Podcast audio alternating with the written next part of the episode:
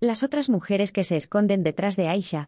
Cuando Silvia Aguilar Celeni, Hermosillo, México, 1973, era pequeña su hermana mayor desapareció.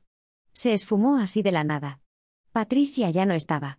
En su lugar apareció Aisha, una joven muchacha que hablaba turco, vestía con hijab, renegaba de su antigua identidad, se había casado y convertido al Islam. Del relato de aquella ausencia, del dolor acumulado en un reloj de arena, de la búsqueda de respuestas y de reponerse a un vacío, surgió el libro de Aisha, Literatura Random House, 2022, una novela autobiográfica en la que la escritora, a partir de testimonios, cartas y entrevistas, entabla un profundo diálogo consigo misma. En el libro de Aisha, entre la ficción y la autobiografía, Aguilar Celeni describe cómo la familia se enfrenta al extraordinario cambio de su hija y hermana y cómo la narradora y protagonista, Silvia, queriendo escribir de su hermana, termina conociéndose a sí misma. La construcción del libro se basa en dos procesos que juegan un papel importante, la pérdida de la identidad de Patricia en un paralelismo con la búsqueda, y el hallazgo de la propia identidad de Silvia. Esta novela se escribe desde la indagación, desde el tratar de entender quién era su hermana, y por qué un día se fue para siempre.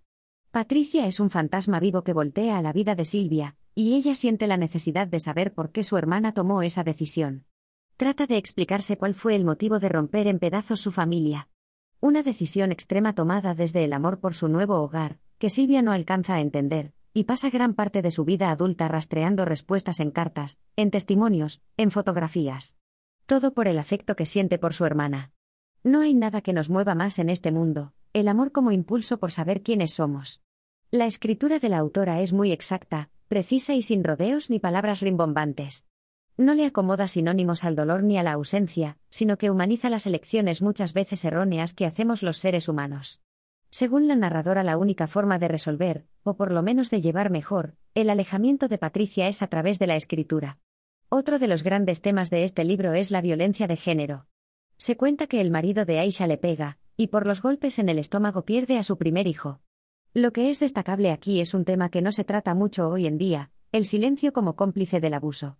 Silvia sabe de los abusos porque la hermana del marido se lo cuenta, pero ella no es capaz de contarlo a sus padres ni de hacer nada al respecto y en un momento dado escribe, ninguna de las dos hemos hecho nada.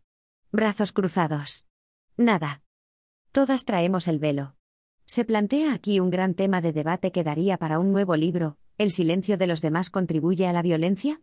Este es un libro que no deja indiferente a nadie o, por lo menos, no debería, pues Silvia Aguilar Celeni plantea los temas de la narración como la punta del iceberg y nosotros, como buenos lectores que somos, debemos reflexionarlas después a solas, con nosotros mismos y llegar a descubrir todo lo que se esconde detrás. Es inteligente no exponer las ideas ya masticadas, el espíritu crítico de esta novela es lo que la mantiene viva. Porque Aisha es una, pero representa a todas las mujeres que sufren o hayan sufrido violencia de género, hasta tal punto de perder su propia identidad.